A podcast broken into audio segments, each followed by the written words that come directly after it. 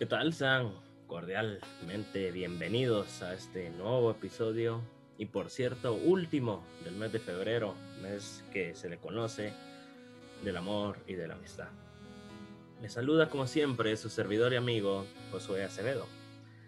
A lo largo de, de estos días, si fueron observadores, en la página de Instagram se subió una cuenta regresiva sobre el tema que íbamos a abordar el día de hoy. El tema es el reposo de Dios. Considero que la mayoría de los que estén escuchando este podcast tienen una base sobre qué es reposar. Pero si no, les voy a hablar rápidamente una breve definición coloquialmente sería dejar de hacer algo que tú estás haciendo, porque si no estás haciendo nada, ¿cómo vas a reposar? Uno reposa después de estudiar, después de hacer ejercicio, después de trabajar, después de hacer sus actividades, uno reposa. Pero pasando a, la Biblia y al reposo de Dios, eh, todos sabemos qué pasó en el 2020 eh, lo hemos estado hablando en los últimos podcasts y fue una situación terrible. Pero quitando lo malo, siempre hay que ver lo bueno a todo. Eso es algo que, yo trato de hacer. Y Dios nos mandó a estar en casa. Dios nos mandó a reconciliarnos con Él. Y si lo quieren ver así, Dios obligó, lo, nos hizo la fuerza reposar. ¿Por qué? no es lo mismo despertarse cada mañana, bañarse, cambiarse, desayunar y salir a tu trabajo, a tu centro de estudios, a que estar en casa. Es verdad, seguíamos haciendo nuestras actividades, pero no es lo mismo, es en casa. Dios nos mandó a reposar de nuestras actividades. Pero, ¿por qué? En Hebreos 4:11 dice, Por tanto, esforcémonos por entrar en ese reposo. No sea que alguno caiga siguiendo el mismo ejemplo de desobediencia. Hay que entrar al reposo de Dios. ¿Qué pasa cuando entramos a ese bendito reposo? Pasamos una situación horrible para el mundo. Ya, ya lo mencioné, pero fue muy mala para el mundo. Pero cuando el mundo estuvo en problemas, Dios mandó a reposar a su iglesia y Dios nos cuidó.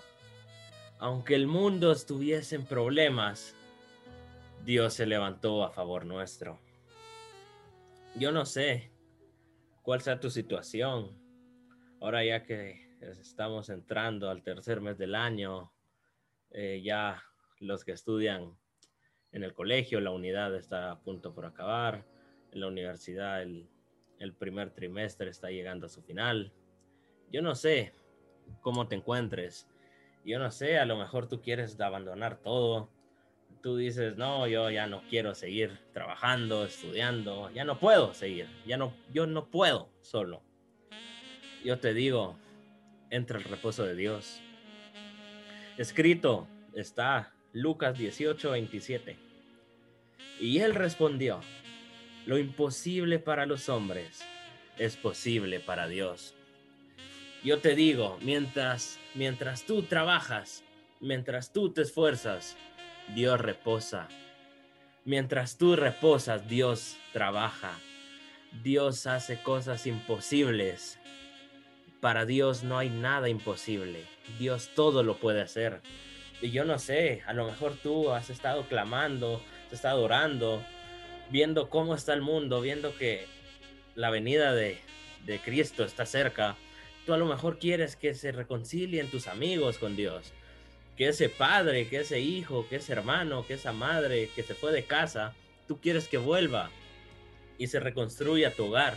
Yo no sé cuál sea tu petición. Lo que sí te puedo decir es que Dios te manda que reposes. Porque cuando uno reposa, Dios trabaja. Dios jamás miente.